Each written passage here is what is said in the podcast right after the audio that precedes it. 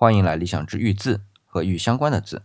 我们说祭祀方位的玉啊，东方有青龟，南方有赤章，西方有白虎，这都已经聊过了。那剩下的北方呢，则是玄黄。前面的玄和青、赤、白一样啊，都是指颜色，但是呢又不一样，因为青、赤、白是很确定的颜色，但其实玄不是单一的颜色。但在这里呢，就姑且认为它是黑色吧，毕竟这里是玉字系列嘛，咱们讲玉字为主。那么黄又是什么东西呢？先说一下啊，这黄就是斜玉旁一个黄色的黄。今天有人在写装潢的时候啊，会用到这个字，但我认为啊，更确切的应该是三点水的黄，因为三点水的黄本意是装裱的意思。这一说装裱啊，那装饰的意思就已经涵盖了。那么斜玉旁的黄又是啥意思呢？别急，我再矫情一点啊，先说说它的发音。当然，今天已经没什么歧义了，这就是发黄的音。但是在我看来啊，更应该发横的音。你比如在唐朝的文学大家韩愈和孟郊的《城南联句》里啊，韩愈在接孟郊的“颓意若寒城，鸢翠翔衣带”，是用的“鹅房结佩横，纹身相照着”。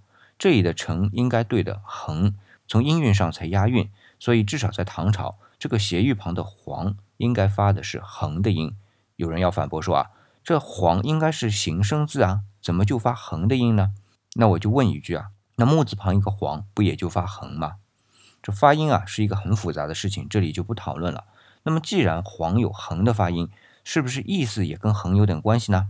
哎，我这里还要说回韩愈啊，在《城南联句》里边，他就用那句“鹅房结佩横”，这里的佩呢，指的是玉佩，但不像今天的玉佩啊，单一件儿挂在身上，而是组合在一起佩戴。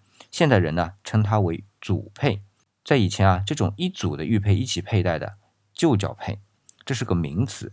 我以前在理想一分钟里边讲到过啊，这一组玉佩佩戴在一起，一开始是为了好看，到了周朝呢，王侯和天子啊都要求大臣佩戴这种组佩，名义上呢是表示风度、美观以及阶层，但实际上啊是为了预警。你想啊，戴了一组玉佩的人，如果想行刺，这人还没行动呢。身上的玉佩啊，就开始叮当作响，不就是预警吗？好，说了这些呢，我们还是说回韩愈。他在《小石潭记》里面有一句啊，“如敏佩环”。一开始呢，我的理解啊，是这声音像佩戴的玉环相互碰撞发出来的一样。后来的理解呢，这声音像佩玉和玉环相互之间碰撞发出来声音一样。但是到目前啊，当我查阅资料看到我们三门峡这个地方出土的国国墓葬的文物时啊。哦，对了，这里国国啊，更确切的应该是西国国，因为这个叫国国的国家在周代一共出现过四个。在三门峡这个地方发现的墓葬呢，是属于西国国的，它是随着周平王东迁迁过来的啊。那么编号是 M 二零零幺的这组玉佩呢，是大大小小很多玉环穿在一起的，所以现在再去理解那句如敏佩环啊，就应该是这声音啊，像组佩上很多玉环相互碰撞发出来的一样。那我为什么要说组配呢？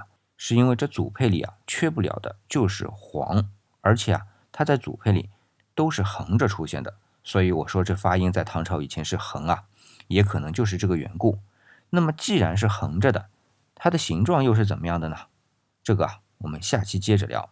这里是理想主义，我是四眼理想，李是木子李。